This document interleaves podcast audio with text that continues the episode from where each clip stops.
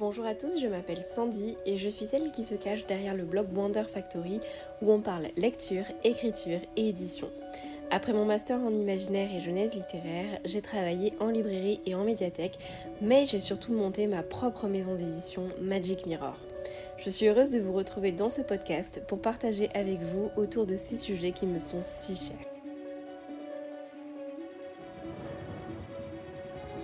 Bonjour à tous et bienvenue dans ce dixième épisode de podcast. Aujourd'hui, on va aborder un sujet un peu sensible, mais pour le moins essentiel.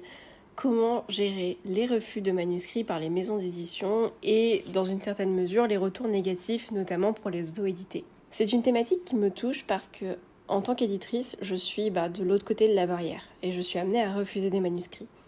J'en refuse d'ailleurs plus que ce que j'en accepte. Et si maintenant on est plusieurs dans l'équipe Magic Mirror et c'est plus facile de me détacher émotionnellement, de rendre ça moins personnel, pendant les trois premières années d'activité de la maison, bah, j'étais toute seule pour prendre les décisions et pour annoncer aux auteurs les refus. Au début, ça me fondait le cœur de refuser un manuscrit, vraiment. Alors avec les années, on s'habitue, mais même aujourd'hui, bah, ça me fait toujours quelque chose. Je sais à quel point on peut mettre ses tripes dans son texte et combien on se rend vulnérable en le mettant entre les mains d'autres personnes pour le juger. Pourtant, pendant la première année d'existence de Magic Mirror, j'avais écrit un article à ce propos qui est toujours dispo sur mon blog d'ailleurs, parce que j'avais été hyper choquée par la réaction d'un auteur. Son texte avait été refusé chez Magic Mirror et sa réponse avait été dramatique. C'était un très long mail, très dur, mais en substance, ça disait euh, quelque chose comme Grâce à vous, j'arrête totalement d'écrire et je m'en vais brûler ce manuscrit, quoi. Et je me suis pris en pleine face ce pan de mon travail d'éditrice j'ai entre les mains tout ce que les auteurs peuvent mettre dans leur texte. Leur ego, leur motivation, leur cœur, leur peur aussi, leurs espoirs. Et pour certains, ceux qui sont fragiles et qui ont un peu de mal à encaisser les refus, ben j'ai le pouvoir de détruire tout ça. Et cette révélation m'a presque traumatisée. Je, je, ne voulais pas, et je ne veux toujours pas, être cette personne qui détruit les rêves d'un auteur et l'estime qu'il peut avoir de son travail. Sauf que éditer, c'est choisir. Et choisir, c'est sélectionner des textes et en laisser d'autres sur le carreau. C'est comme ça, aussi difficile que cela puisse être. Chez Magic Mirror, même si on a toujours argumenté nos refus, on essaie de s'améliorer au fil du temps et cette expérience nous aura appris. On est depuis passé par plusieurs phases. Alors, j'ouvre une parenthèse rapide au cas où certains auteurs qui m'écoutent sont dans ce cas-là.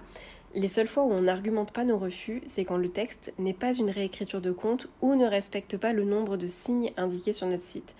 Et on n'argumente pas pour la simple et bonne raison qu'on ne lit pas les manuscrits qui n'entrent pas du tout dans notre ligne éditoriale. Et ça, bah, vous le savez dès la soumission. Quand vous ne précisez pas le compte revisité et que, et que quand on vous pose la question, vous nous dites que ce n'est pas vraiment une réécriture de compte, on vous explique que le texte n'entrera pas au comité de lecture. Ceci étant dit, pour tous les textes qu'on lit, on fait un retour argumenté. Au début, on proposait d'envoyer les fiches de lecture aux auteurs pour qu'ils aient accès au retour direct des lecteurs. Et puis on s'est rendu compte que c'était parfois un peu brut de recevoir ça pour les auteurs et que de l'autre côté, les lecteurs pouvaient aussi se restreindre pour ne pas blesser les auteurs si jamais les fiches venaient à être lues. Je pense qu'aujourd'hui on a trouvé l'organisation qui nous convient parfaitement. Une fois le temps écoulé, on récupère toutes les fiches lecture et soit Colombe qui gère le comité, soit moi-même, on rédige une synthèse qui reprend tout ce qui ressort des avis des lecteurs euh, qui sont passés sur le texte. On cite aussi des extraits des fiches lecture, mais c'est construit et assez fidèle à l'impression générale qui ressort d'une lecture. C'est un document qui, euh, en général fait au minimum 2-3 pages et je crois que le plus long qu'on a envoyé faisait dans les 6 pages.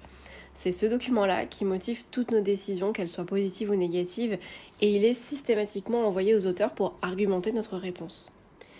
Cette façon de fonctionner fait que je culpabilise moins parce que je me dis que si un auteur est un peu perdu et a envie de remettre en question son texte, il a quelque chose sur quoi s'appuyer et des pistes pour commencer le travail, et pas un simple non. Ceci étant dit, depuis quelques mois, je suis confrontée à un autre pan des refus. Euh, je travaille désormais aussi avec des auteurs en dehors de Magic Mirror que j'accompagne pour perfectionner leur texte. Et dans ce cadre-là, je vis avec eux un bout du parcours jusqu'à l'édition. Je récupère des manuscrits qui parfois ont déjà subi des refus ou des retours négatifs. Bref, comme je travaille sur les textes, mais aussi avec des êtres humains, j'ai affaire à des auteurs et leur parcours qui peut parfois s'avérer douloureux. Un refus, ça peut être violent. On peut avoir l'impression que c'est toute notre personne qui est rejetée, alors que évidemment c'est faux. Quand un éditeur refuse un texte, il y a tellement de paramètres qui entrent en jeu, et si le retour ou la critique négative est argumentée et que les arguments résonnent en l'auteur et sont pertinents, bah, ça peut être l'occasion de retravailler le texte. Quoi qu'il en soit, il ne faut pas s'arrêter à des refus, même si ça peut être complètement démoralisant, je le conçois. Je fais toujours de mon mieux pour motiver les troupes après un refus ou un retour négatif, mais je me suis dit que ça pourrait être intéressant de demander aux auteurs qui me suivent sur Instagram quelles sont leurs astuces pour surmonter ce moment difficile. Vous avez été nombreux à me répondre et donc voici un petit tour d'horizon de ce qui peut se faire en matière de réaction suite à une déception. Si vous êtes un auteur et que vous craignez les refus, gardez cet épisode sous le coude et revenez-y quand vous aurez besoin de soutien. Alors on a une astuce qui est revenue deux fois, par la parenthèse imaginaire et scribolitain. Il s'agit d'enchaîner avec un nouveau projet tout de suite pour ne pas être dans l'attente et pour être un peu plus détaché du texte précédent. Et je pense que c'est un excellent conseil pour prendre du recul sur le manuscrit envoyé et aussi se, prémunir d'une envie d'abandonner l'écriture. Parce que quand on se lance dans un nouveau projet, ben on s'engage par rapport à soi-même. C'est une façon de se dire, qu'importe la réponse, je vais continuer parce qu'il y a un autre texte à finir. Ensuite, Agathe Roméo nous dit qu'elle fait un petit débriefing avec ses bêta-lecteurs pour se remonter le moral. Et en effet, qu'ils soient professionnels ou amateurs, a priori, vos bêtas sont des personnes qui connaissent le texte, qui l'ont accompagné et qui ont une vision de son évolution. Ils sont bien placés pour vous remonter le moral et vous dire à quel point votre texte mérite de trouver ses lecteurs. À ce propos, Marine Dargon nous raconte qu'elle a été obsédée par les éventuelles réponses pendant deux mois avant qu'elle coupe les notifications de ses newsletters parce que chaque mail lui serrait le cœur. Entre-temps, elle a fait appel à moi pour une bêta lecture pro. Merci Marine pour ta confiance d'ailleurs. Et elle s'est mise à travailler sur une idée de couverture pour une éventuelle auto-édition. Et oui, parce que continuer à travailler sur son roman, que ce soit en le corrigeant ou en peaufinant des éléments connexes comme la couverture, c'est lui faire la promesse de ne pas l'abandonner, qu'importe les retours. Et puis il y a Marie Stocha, qui a signé un contrat pour son roman 21 solstices et que vous retrouverez euh, très bientôt dans le tout prochain épisode de podcast. Elle nous raconte que les refus qu'elle a reçus pour ce, texte l'ont peu impacté parce que les maisons n'étaient pas forcément ciblées. En revanche, celles dont la ligne éditoriale correspondait avec son roman ont été favorables à une publication. Et ça c'est hyper, hyper important, le ciblage. Bien cibler vos soumissions ne vous garantira pas forcément de recevoir une réponse positive, par contre, vous allez vous épargner des refus inutiles. Et pour le moral, ça c'est important. Flavie F. Oblagon ou Oblagon, j'espère ne pas écorcher ton nom, je suis désolée, et point lecture se rejoignent un peu, puisque la première a reçu un refus qui n'était pas argumenté, et la seconde nous explique que quand la réponse est mal polie ou méchante, elle se sent vexée, mais elle parvient à passer au-dessus. En revanche, quand c'est bienveillant et argumenté, ben elle essaye de prendre en compte les remarques. Et oui, et oui, la manière dont, dont est fait le retour va impacter votre ressenti.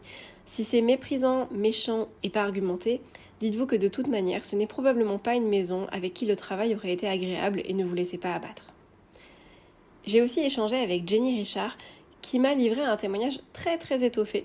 Lorsqu'elle cherchait un éditeur pour le premier tome de sa saga, elle comparait ça à la recherche d'un employeur, puisqu'au même moment, elle cherchait aussi du travail. Et finalement, elle s'est dit, à juste titre, qu'avoir un retour négatif, bah, c'était une réponse et c'était mieux que de n'avoir aucune nouvelle de l'éditeur.